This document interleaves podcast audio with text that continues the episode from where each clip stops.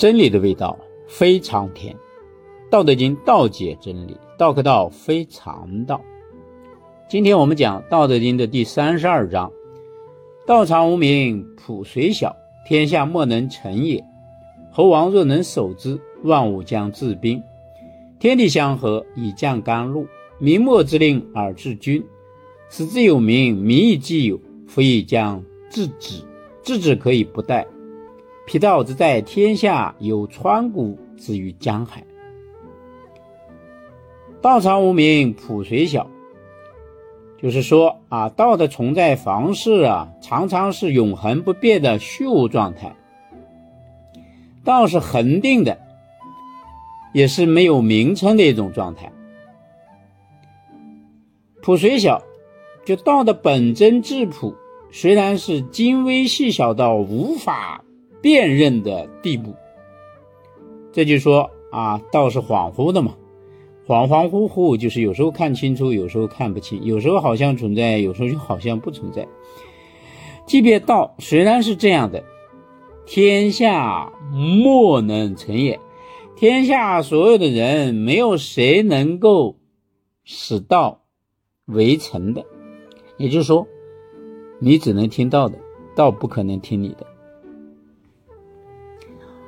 猴王若能守之啊！天下的管理者啊，如果能够遵守奉行道的这种自然规律和法则，万物将治兵嘛。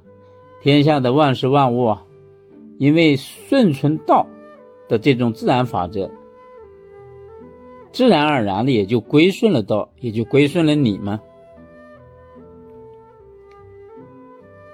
天地相合，以降甘露啊。天地自然界的阴阳这种互相交汇啊融洽，自然就会降下甜美的雨水和甘露，来滋润天下万物。明末之令而治君啊，老百姓啊不需要对天地提出任何祈求，天地也自然能够平均公平的将雨露。分布于各地，使之有名，民以既有啊。一个国家或者一个政权啊，最开始的时候建立的那些规章制度，把这些规章制度呢确定适用的范围，并且给出它名称，民以既有嘛，就是有了相应的名称，也就表示有了约束、管控的范围和界限，非将制。止，老百姓呢知道了你这些规章制度以后，他自然就会懂得适可而止了。制止可以不带嘛。当他知道啊什么能做，什么不能做，这不就没有了危险？天下不就太平了吗？皮道之在天下，有川谷之于江海。这就好比啊，道的这些规律和法则，它存在于天下万物之中嘛。比如说，河流啊，它穿越在山谷之中，无论它如何的流淌奔腾多远，终将要汇聚在江海之中。啊，这一章老子的意思就是说，天下的管理者们。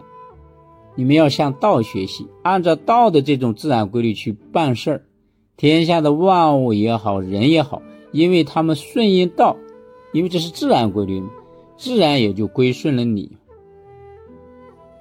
啊，这一章我们就讲到这里，福生无量。